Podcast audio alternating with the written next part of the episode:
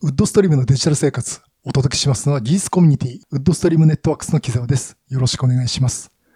この番組は、マイクロソフトの最新情報と、明日使える Windows の情報、Windows をさらに活用するパソコンなどのデジタルガジェットの情報など、お役に立てる情報をお届けして、皆さんにマイクロソフトを楽しんでいただく番組です。第681回目の配信になります。えー、というところで、えっ、ー、と、今日ね、5月20日のえー、19時57分ですね、今。今日は、あの、第1回 Windows 勉強会っていうことでね、勉強会の話を、勉強会なしじゃない、勉強会をしまして、えー、っと、4つセッションね、えー、Windows のインサイダープレビューの話と、パワートイズの話と、えっと、Surface Pro 9の話と、AI 搭載ビーングの話をしたっていうところで、えー、4つ喋りました。30分ごとに4セッション。ということで、2時間に見えて、えー、間の休み時間はトイレ休憩を2つ挟ん、トイレ休憩2回行ったぐらいで、まあ、それぞれのね、セッションの間に休み時間は5分とか10分設けたんですけど、大体その間、あの、質疑応答っていうか、あの、YouTube ライブでやったんで、コメントをいただいた方の、え拾ってお話しするとかね、まあそんなところをしていて、結局2時間半から3時間ぐらい喋りっぱなしだったという、えー、状況でした。いやー、これちょっと別の番組で、あの、これ、ラジオトークの方でね、さっき同じこと、ほぼ同じこと喋っちゃってるんですけど、舌がつりましたね。あの、下の先っちょが、なんか折れ曲がるように喋ってるのかな？私そんなとこあるんですけども、最後もうほんと下の、舌が動かなくなっちゃって、なんか足がつるみたいな感じでね、舌がつるっていうような感じでした。うん、もうこれ以上は喋れねえなっていうところまでやりましたんで、まあほどほどにしたいなっていうのね、ちょっと思いました。そんな状況でね、今日は配信休みますって話をしてたんですけども、えー、今ね、収録はしてんですけど、これ配信してたら、あまた配信しちゃったかっていう感じで、えー、だと思いますんで、えー、とも舌が回らない状態なんで、まあ今日はそこそこにしたいなと思っております。はい。で、この配信は安谷さん、ホワイトカラーさんはじめ合計12名の方にご支援いただいております。ありがとうございます。また、マイクロソフトチームズを使ったコミュニティ活動も行っています。ぜひご参加ください。えー、ということで、今日は、今日は軽く行きましょう お。お前がなって言われそうなんですけどね。あの、えっとね、ちょっといずれあの本格的に話をしたいと思ってるんですけども、結構ね、皆さんから要望があるというのと、あと今日の勉強会のアンケートでもね、要望があった、えパワーオートメイト。えこれについてね、やっぱりちょっと皆さんもすごい興味があるみたいで、えこの話をね、今後もしていこうかなと思っております。で、今日は、まあ、軽く触りっていうところでね、あの、 Power Automate って何ですかっていうと、まあ、ちょっと前に言葉だけ流行ったね、RPA、 Robotics Process Automation ね。まあ何でも自動化ですよ。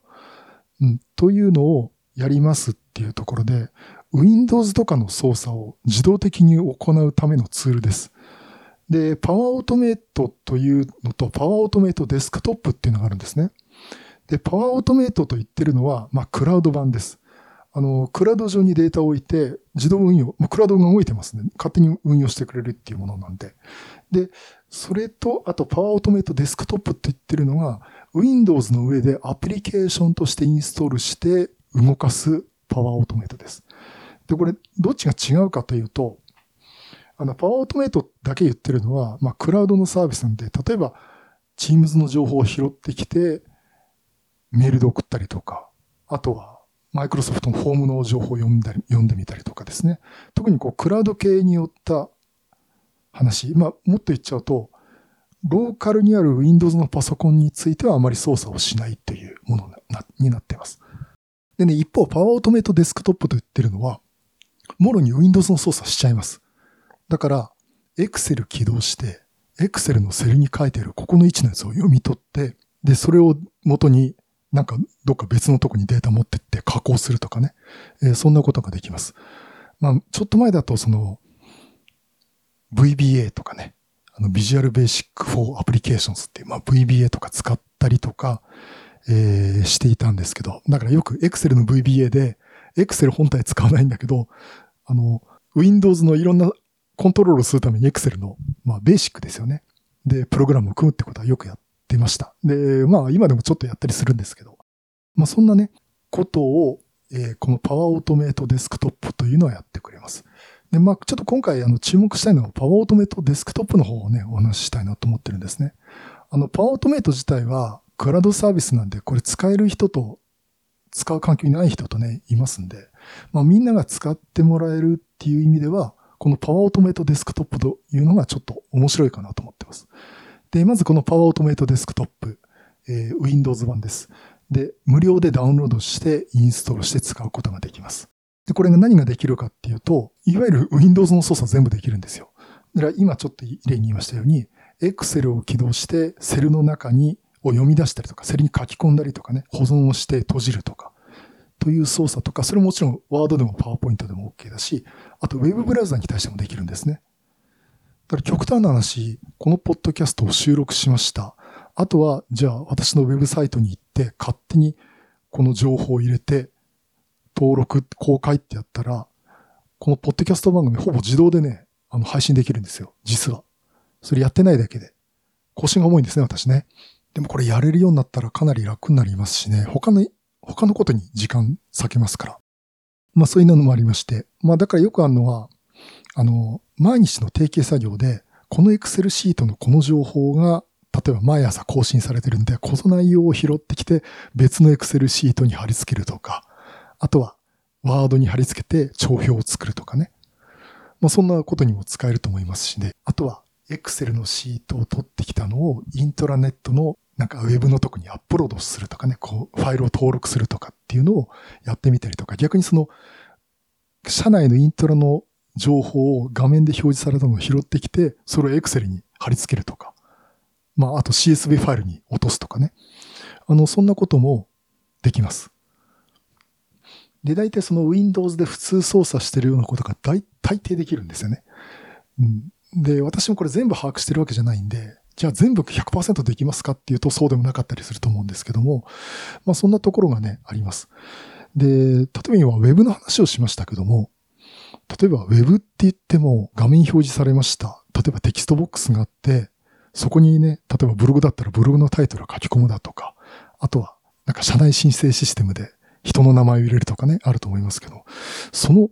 このテキストボックスってどうやって指定するのとか、そういうのもありますよね。それがね、すごく便利になってて、あの、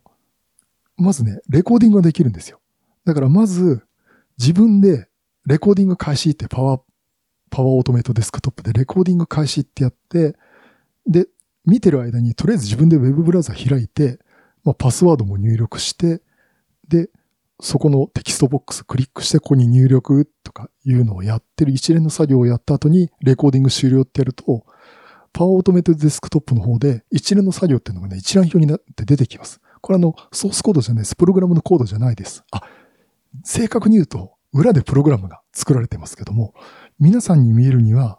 これやりました、この文字入れましたっていう言葉が一覧で出てくるっていう感じです。まあ、スクラッチみたいな感じですかね。というので出てくるんで、ああ、このテキストボックスに入れるんだと。じゃあ、例えばパス、ユーザーアカウントとパスワードっていうテキストボックスがあったら、なんか記号が書いてるんですけど、じゃあ名前自分で付けられるんですよ。じゃあこれユーザーアカウント、これパスワードっていうふうにやって、したら、例えば、Excel で拾ってきたデータを、このウェブブラウザーの開いたユーザーアカウントってところのテキストボックスに入れるとかね。そんなとこをこう自動的にあの入れるようにするっていうのを自分でこうポチポチマウスでクリックして入れていくんですね。自分の一連の操作をこう定義していくと、あとは自動で動かしてくれるっていうような仕組みになってます。まあ、っていうとね、すごいざっくりとした言い方なんですけど、そんなところで、まあ、今、あの、私がレコーディングするって言いましたけど、あの、慣れてて分かってくると、あの、レコーディングじゃなくてですね、もう自分でこの Web ブラウザ立ち上げました。じゃあ Web ブラウザのこの部品、このボタンの名前は何かなこのテキストボックスは何かなっていうのは、また調べる方法があるんですね。で、そこで調べて、じゃあこのテキストボックスにこれを入れて、あれを入れてとかいうこともできますし、あとプログラミングやってる方はよくご存知だと思いますが、変数っていうのがあるんですね。まあ、あの、どうでしょうこの番組お聞きの方で変数って言えば大体わかりますかねあの、変数が定義できて、あの、例えばテキストファイルから拾ってきたデータとか、まあ、Excel から拾ってきたデータを変数に入れます。というアクションもあるんですよ。で、変数に入れたのを、じゃあ別の変数とくっつけますとか、日付を足しますとか、文字コードを変換しますとかっていうのをやって、で、その変数の値をどっかにまた放り込む。あの、例えばウェブのテキストボックスに貼り込むとかね。そんなようなことができますんで、あの、変数という形で取ってきて、自分で加工して、どっか別のとこに持っていくとかっていうのもできます。大体できますしね。あとね、便利だなと思ったのは、取ってきたデータに対して、このデータを取りたいんだっていう風なところをちょっと複雑なこと書くんですよ。そうすると、じゃあこんな関数変えてみたらいいんじゃないですかってことで、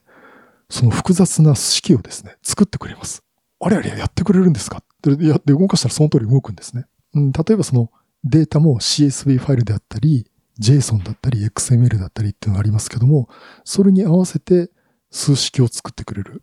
というのもできますし、だからかなり高度なことも自分で書くこともできるし、わかんないなりにも、まあそれっぽいことやってくださいよっていうと、こんな感じっすかねって感じでね、適当に作ってくれるんですね。まあそういうことがあって、あの、プログラミングの知識がなくても、何を処理するんですっていう順番が終えれば、自分でこう表現できれば、あの、自動的に何か処理をしてくれるシステムが作れてしまうというものなんですね。でも、これいうのを一般的あの、市民開発者っていう言い方をしていて、つまり専任の人じゃなくても、それこそ本当専門の方じゃなくてもですね、まあ、例えば普段事務処理の仕事をしてるっていう方でもできますし、その、そういった本当に専業じゃない人たちが、あの、まあ、いわゆる専業じゃない人たちを一般というのか正しいかどうかなんですけど、一般の人たちも、えー、こういったプログラムを組むっていうか、システムを組むことができますってことで、そういうのをね、市民開発者っていう言い方をしてるんですけども、まあそういった人たちにも使えますというのがね、このパワーオートメイトデスクトップ。あとまあ、パワーオートメイトもそういうふうに使えます。というところで、えっ、ー、とね、じゃあ今私は今何をやってるかっていうと、そうですね、実例を2つ挙げますと、えっ、ー、と、ツイッターのアカウント、えー、私のツイッターアカウント、TKRX178 というアカウントなんですが、これ見ていただくとですね、ここ数日非常に旗迷惑なツイートをしています。どういうのかというと、このポッドキャスト番組とか、私のブログとか、Amazon のお買い得情報とかを連続して数十個バーンって投げてます。お前手でやってんのかっていう、手でやってたらお前すごいなっていうようなことを、1秒間内、あの、連続でやるんで、数秒間の間に十数個かツイートするってことをやってます。もう、あの、そのうちあの、フォロー外されちゃうんじゃないかって思うくらいなんですけども。で、それどうやってるかっていうとですね、パワーオートメイトデスクトップを使って、Excel にツイートしたい、えー、例えばブログのタイトルと URL とハッシュタグっていうのを各列に書いて一行ごとにそういうのを書くんですよ。で、それを頭から読んで、で、ウェブブラウザを開いて、twitter.com を開いて、ツイッ Twitter のツイートするためのテキストボックスに向けて、その X から拾ってきたデータをつなぎ合わせて、放り込んでツイートするってボタンを押しなさいっていうのをやってるんですね。それを連続してやってるんです。で、この連続するっていうのは、連続する処理っていうのはループということで、あの、1から30番まで処理しなさいみたいなことをね、そういったプログラミング的なこともできて連続して処理ができるんですよ。だから、Excel でデータさえ用意していけば、たくさんツイートができるっていう。まあそういうことなんですね。あの、そういったのもできますし、まあそれちょっとお遊びでやってみたんですけども、例えば、じゃあ、ポッドキャスト番組の宣伝を、例えばこのコミュニティとかの宣伝を定期的に流したいって時は、いちいち手で打つんじゃなくて、あらかじめ用意されてた Excel シートの内容をパワーオートメイトデスクトップで、このツイートするフローっつってんですけど、これボタンポチッと押せば、自動的にやってくれるということをやってます。それともう一つ、あの、パワーオートメイトデスクトップじゃなくて、まあ、クラウドで使うパワーオートメイトですね。これどういうのを使ってるかというとですね、えっ、ー、と、これ、この番組のあのコミュニティ、チームで作ってるって言いましたけど、えー、それに使っています。で、定期的にマイクロソフトのインサイダープレビューのブログを見に行くんです。定期的にっていうか、まあ、定期的にやってるのは、パワーオートメイトがやってるんですけど。で、そこで、もし、記事が更新されたら、で、記事が更新されたらっていうのはですね、ああいったブログの類って RSS っていうやつで、あの、情報を拾えるんですね。だから RSS を監視しなさいなんですよ、実際やってんのは。で、見に行かせて、RSS が更新されたら、あ、ブログ更新されたんだなと。じゃあ更新された情報は何っていうのを拾ってきて、えー、タイトル、Windows 11 Insider Preview、ビルド261なんとかなんとか、リリースってで、あとじゃあ URL はどれっつったら URL も拾ってきて。で、拾ってきたやつをどうするかというと、今度は、マイクロソフト Teams の私のチーム、えー、つまりこの、このポッドキャスト番組の、まあ、チームですね。それの Windows Insider Preview 情報というチャンネルのところに書き込みなさいと。で、タイトルとリンク。で、リンクはちゃんとボタンクリックしたらリンクで飛ぶように加工してリンクを貼りなさいっていう、まあちょっと HTML を書き込んでるんですけどね。えー、そういったことをやりなさいていうような指示を、えー、パワーオートメイトで使っています。それを Windows Insider Preview とか Microsoft 関連ニュース全部にわたって、えー、一つずつ作ってですね、えー、回しています。ですから、あの、時々、あの、コミュニティでね、マイクロソフトの人事情報、役員がこう変わりましたんだって情報も流れてきて、もうそんな情報いらねえよって思われるかもしれませんけど、そういうのもね、拾ってきちゃうんで、えー、貼り付けられています。あのー、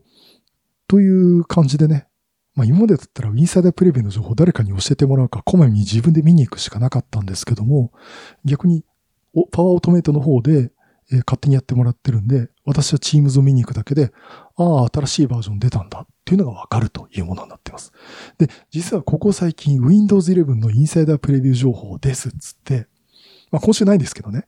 あの、私割とまめに喋ってますよね。前は結構ほったらかしだったじゃないですか。で、なんでそうしてる、そういうことができるかっていうと、このパワーオートメイトの仕組みによって、Teams で私がすぐわかるようになったと。で、リンク先クリックして翻訳させると、ああ、こういうこと書いてんだっつって、じゃあそのまま記事にして、まあ、番組のネタ、番組のネタにしてしまおうっていうことをやってるということですね。まあ、そんなところをやってますんで、まあ、あの、そういったことも、まあ、クラウド版のパワーオートメイトでできます。ですから、あの、会社であの、まあ、お仕事でね、あの、パワーオートメイト使える場合、えっ、ー、と、マイクロソフト365の E3 かなんかの契約をしてるような企業さんだったら、あの、普通に Teams とか使ってる方おられましたらね、あの、ウェブサイトで自分のアカウントからこのパワーオートメイトを使うことができます。ちょっと契約によると思うんですけども、少なくとも私のとこは使えました。あの、もちろん使える使えないは会社ごとにあのガードかけてる場合もあるんで、使えない場合もあるんですけども、で、どうしてるかっていうと、例えば、えー、Teams であの、まあ、挨拶を、グループ内でこう挨拶するっていうかね、何時何分、誰々どこ出張ですとか、今日はどこに出勤してますとかね、あの、今日は在宅ですとかいうのを報告をさせるようになってるんですね。で、報告させるのに、誰かが取っかかりのスレッドを立ち上げなきゃいけないんですよ。例えば5月20日のスレッドっていうのを立ち上げなきゃいけないんですけど、それって私が一生懸命手でやってたんですけど、あの、会社の若い人がですね、木田さん、あの、パワーオートメイトで僕作りますから、つって、朝の4時とかになったら、夜中の1時だったかな、その日の日付を、のスレッドを起こすっていうものを作ってくれました。まあ、それ見て、あ、ああ、こういうの使いこなさなきゃいけないなと思って勉強してたんですけども、もうおかげでね、もう毎日、あの、今日の日付のスレッドを起こしてもらって、それに対してみんながこう、状況の報告をするっていうようなね、仕組みができました。でもそれだけでもいいですよね。あの、定期的にやんなきゃいけないってことを毎日必ずやんなきゃいけない。しかもこれ平日だけですよ。平日だけやりますっていうことが設定でできますんで、そういったことをやるだけでもちょっと便利になると思います。ですから、なんかこう、プログラミングの知識が必要だとか、えー、変に身構えてしまって、えー、大変な作業を手作業でポチポチやるよりは、このパワーオートメイトをちょっと使ってみるとですね、意外と、あ、なんだ、これだけなんだと。本当にあの、プログラム、コード書かないです。あの、ウェブを開く、エクセルを開くっていうのをドラッグドロップで持ってって、えー、どこのセル開くのって数字があるんで、ここを押します。じゃあ、このやつは変数いくつに入れます。で、この変数は今度は別のとこでどこに入れますとかね。そういうのをポチポチマウスでクリックしていくとなんとかなります。まあ楽ですよ。あの、ということで、あの逆にね、そのプログラミングをしない方っていうのは、あの、こういうのが自由にできるようになるっていうのもあるんですけども、おそらくね、この番組聞いてる方って、できる方が結構多いと思うんで、あの、プログラミングできるって思っててると思うんですけど、で、私もそう思ってたんですね。いや、Python 使ってやればいいじゃん。VBA 使ってやればいいじゃんと。ただ、ちょっとこの処理を自動でやるのはめんどくさいなっていうのがありますけども、実はそんなことしなくても、もっと便利なものがちゃんとマイクロソフトから提供されてますというところでね、あの、そういったところを逆に使ってみた方がいいんじゃないでしょうかと いうことで、あの、今後私もどんどん使っていきたいと思いますし、あの、今後もこれパワーオートメイト使ってみて、じゃあ具体的に、まあ今ね、チームズをどうしたとか、あの、ツイッターで吐いたっていうのやりました、ツイッターで書いたっていうのやりましたけど、これを具体的にどうするっていうのをちょっと解説をしてみたいなと思っております。で、まあせっかくですから、あの、コミュニティのね、チームズのコミュニティにね、何でも開発室っていうのを勝手に作って、えー、こんなフロー作りましたって、ね、画面ショットをベタっと貼り付けたりとかしてますんで、まあそういうのもね、参考にしてもらって、あと、やってみたいんだけど、わかんねえよってんだったら、あの、一緒に勉強したいと思いますんでね、あの、質問でも書いてもらえればね、いいかなと思ってますんで。まあそんなんでね、ちょっとみんなで一緒に勉強していけたらなと思っております。はい。ということで、えー、今回はパワーオートメイトの話をさせていただきました。はい。えー、ということで、今週もお聞いただきありがとうございます。あのー、疲れたんで軽くって言いうのがなんか20分くらい喋っちゃったんですけど、まあ、こんぐらいの方がちょうどいいかもしれないですね。えー、この番組では、マイクロソフト Teams を使ったオンラインコミュニティを用意しています。この番組の編集後期や裏話、マイクロソフトの最新情報やパソコンなどのデジタルガジェット、昔懐かしいレトロパソコンなどのお話をしています。ご参加希望の方はお申し込みフォームからお申し込みください。お申し込みフォームのリンクは番組の概要欄と Twitter ハッシュタグ、ウッドストリームデジタル生活、Windows Podcast、ウッドストリームのいずれかでお知らせしています。またこの番組はクラウドファンディングキャンファイアのコミュニティにより皆様のご支援をいただいて配信しております。このクラウドファンディングは創作活動を継続して支援するサービスで、月額500円から支援できます。1回だけでのご支援でも可能ですので、ご協力いただける方よろしくお願いします。ご支援は番組のサーバー代、配信機材の維持、情報収集などの書籍代などに使用させていただいております。こちらもお申し込みのリンクは Twitter ハッシュタグ、ウッドストリームデジタル生活、Windows ポッドキャスト、ウッドストリームでお知らせしています。また、番組の概要欄の方にもリンクを貼っておりますので、そちらも見ていただければなと思っております。はい。本日の配信も皆さんのお役に立てることを願っております。また次回よろしくお願いします。